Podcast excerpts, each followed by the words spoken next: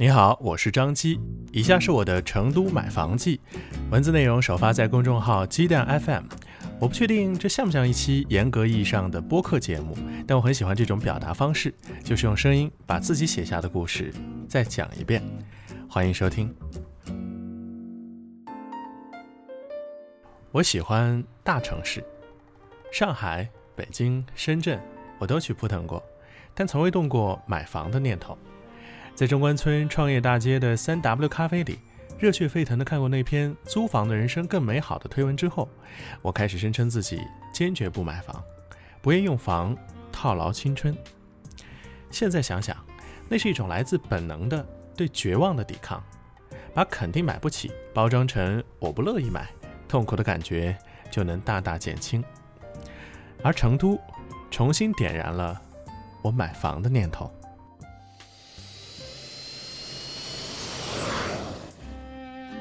二零一九年五月，我从乌鲁木齐来到成都，斥巨资在春熙路附近租了一间二十平米的大卧室，房间有一个大落地窗，可以远眺 IFS。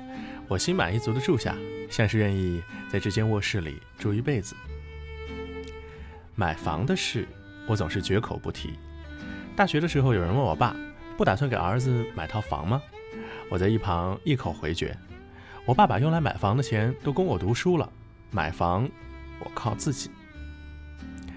小时候家在农村，二年级，我爸就把我送进城市里的私立学校读书。那是两千年，一学期四千五百块。说买房靠我自己这话时，我觉得自己特懂事。后来，我觉得自己很天真。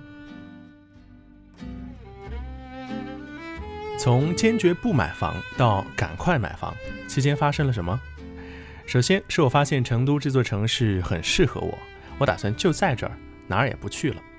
其次，我父亲迎来了新的发展机会，家里的经济条件得以改善，买房是一件可以拿来谈论的事儿了。父亲迎来了新的发展机会，说到这儿的时候，我觉得有点好笑，但挺真实。即便花了高昂的代价为我的教育投资，即便我也算刻苦和努力的读书，即便我终于走出农村，在城市里从事着还算体面的工作，但靠自己买房还是遥不可及。买房的重担，最后大多仍落在了父亲身上。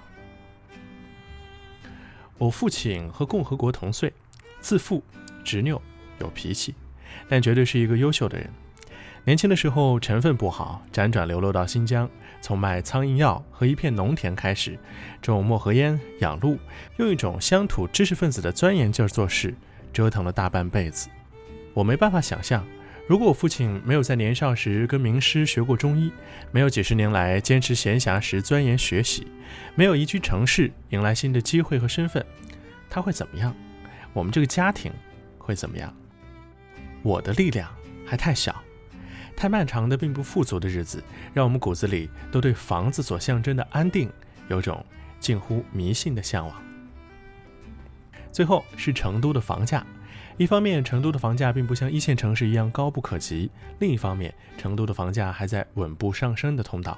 我曾跟许多人举过这个不太严谨的例子：2019年，成都的 GDP 排名全国第七，而成都的房价水平全国排名第二十二位，还不及温州、金华和丽水。如果城市的级别、GDP 和房价是相对应和匹配的，成都的房价还有不小的上涨空间。而事实上，成都的房价正在以肉眼可见的速度上涨。我清楚的记得，二零一九年我刚来成都的时候，房屋中介平台上的成都市房屋均价还在一万五千元每平米左右，而今年，任何平台的任何计算方式全都在一万七到一万八，而入得了眼的房子均价没有在两万以下的。生活在小城市，买房的全部困扰或许来源于钱不够；大城市烦恼还多一个。没有购房资格。依据成都市现行的限购政策，在成都市范围内购房需要满足以下三种条件中的其一：落户成都超过两年，在成都连续缴纳社保超过两年，或具有成都户口并连续缴纳社保一年。赶紧落户、稳定工作、取得购房资格是买房大计中的第一步。但对于不少人来说，这一步几乎无法完成，比如没有本科学历难以落户，比如难以找到一份正式的工作。比如老了，比如孩子快要上学，等不了两年，等等，这样的群体真实存在，而且数量庞大。他们涌入市高、都江堰、新津，或者干脆放弃来成都。这里面包括我姐，我亲姐，但我也帮不到她什么。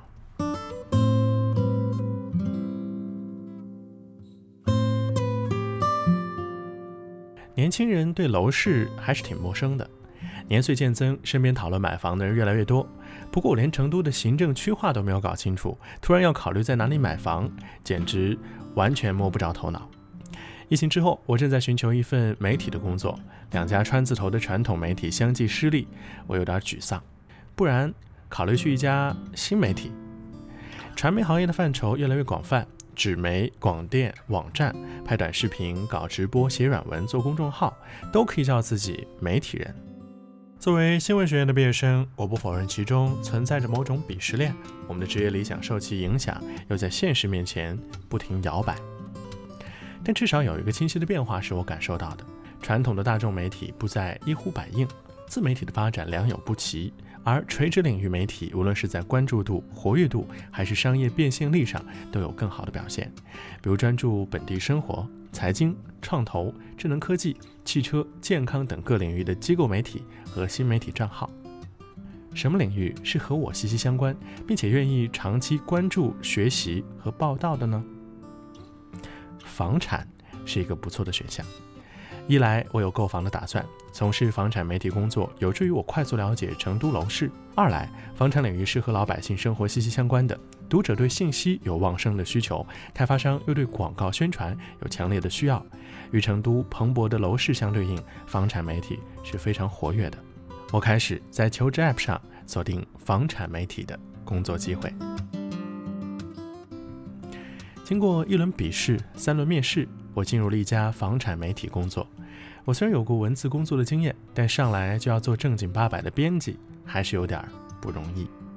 收到第一个选题是盘点上半年成都土拍市场，那时候我连土拍是什么都不知道，稿子要的急，也没人有时间教，我就找来咨询公司、研究院和静美写的文章，一个字儿一个字儿读，然后把所有有效信息排列出来，再按照独立的思路重新排列组合，最后就有了这样一篇文章。五大关键词透视上半年成都土地市场。那一刻，我忽然 get 到了江湖上流传的那句话：“天下文章一大抄，看你会抄不会抄。”不过，真要想写出来好文章，排列组合这种把戏肯定是不行的。新闻搬运，读者也不买账，一定得有干货，有差异化的信息，有后续，有解读。整天和新闻信息打交道，对成都楼市基本面的了解的确突飞猛进。落户政策、限购政策、新房和二手房的差异、成都行政区划和片区、房价水平和基本走势、衡量住宅的关键因素、新盘动态等等，我被迫进入房产这一垂直领域，开始疯狂恶补和学习。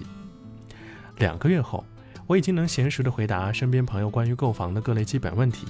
也能在文章里假装老练的写些有说服力的肯定句。不过，和所谓打入内部的想象不同，我接触到的都是一些公开披露的信息。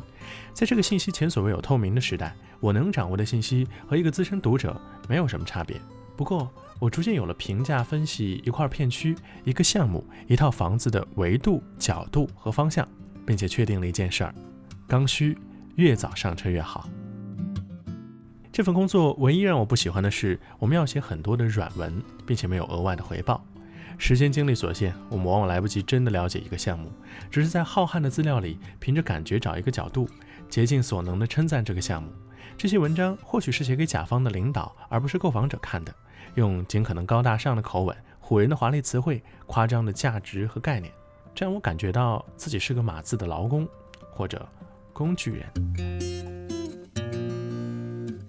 每份工作都有它现实的一面，而我本质上还是一个理想主义者。后来我开始接任视频栏目的策划和出镜，每两周去彩排一个读者关注度高的项目。虽然我懵懵懂懂，但表现得胸有成竹。这件事儿还挺有意思。九月，我凭借成都户口加一年社保取得了购房资格，买房真的要开始了。摆在面前的第一个问题是：买新房还是二手房？金九银十本是新房供应的传统高峰，但当前在我计划购房的天府新区，完全没有符合我条件的新房。我唯一的要求是两室小户型，而是在天府新区的新房里已经绝迹。两室找不到，那三室小户型也可以。综合自己的首付款和还贷能力，我给出了总价一百二十万到一百五十万的预算。此番筛选只剩下川发天府上城和海伦天路两个项目符合要求。川发天府上城不用说了，关注成都楼市的朋友都知道，上一批次七百八十六套房源有超过四万人摇号，中签率百分之一点九四，完全等于中彩票。而只剩下一幢楼的海伦天路售楼中心根本不接待，前台说网上的信息不是我们挂的，什么时候开不知道。换句话说，不愁卖，您别跟着惦记了。新房相对二手房，虽然大多位置会偏一些，有些还是期房，要等个一两年，但受限价等因素影响，单价比二手房要低不少。因此，绝大多数购房者都是优先考虑购买新房。但现实就是没多少合适的，勉强合适的也得摇号，摇号大概率摇不上，而房价一天天的在涨，这就是同我一样的购房者的真实写照。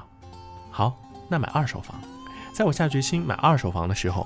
二零二零年九月十四号，成都市政府发布关于保持我市房地产市场平稳健康发展的通知，其中规定，个人住房转让增值税征免年限由两年调整到五年。简言之，不满五年的二手房要征收百分之五的增值税，而在成都，这一税费都由购房者承担。百分之五的增值税，对于一套总价一百二十万的房子来说，就是六万，而这笔开支是要和首付款在同一个阶段拿出来。而不是分摊到总价去。好，那尽量买老一点，但又不能很老的二手房。二手房不看不知道，一看真的是贵呀。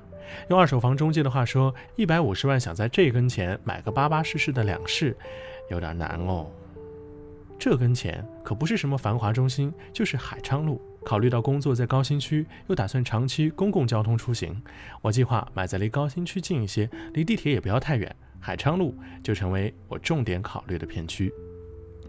去看了恒大名都、滨江合城、万科海悦汇城等几个小区，说实话，都是一些缺胳膊少腿的户型，要不客厅采光非常差，要不户型很诡异，要不视野完全被高楼挡死。而就这些房子，动辄均价两万加，没有一百三十万还都拿不下来。有些房子还不满五年要交百分之五的增值税。为此，中介小哥还发明了一个有趣的论点：既然都不满五年，买个不满两年的，这么新也赚到了。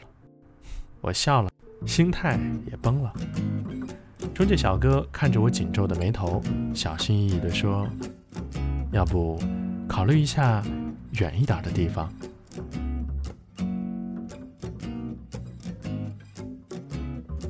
更多内容请关注《成都买房记》下集。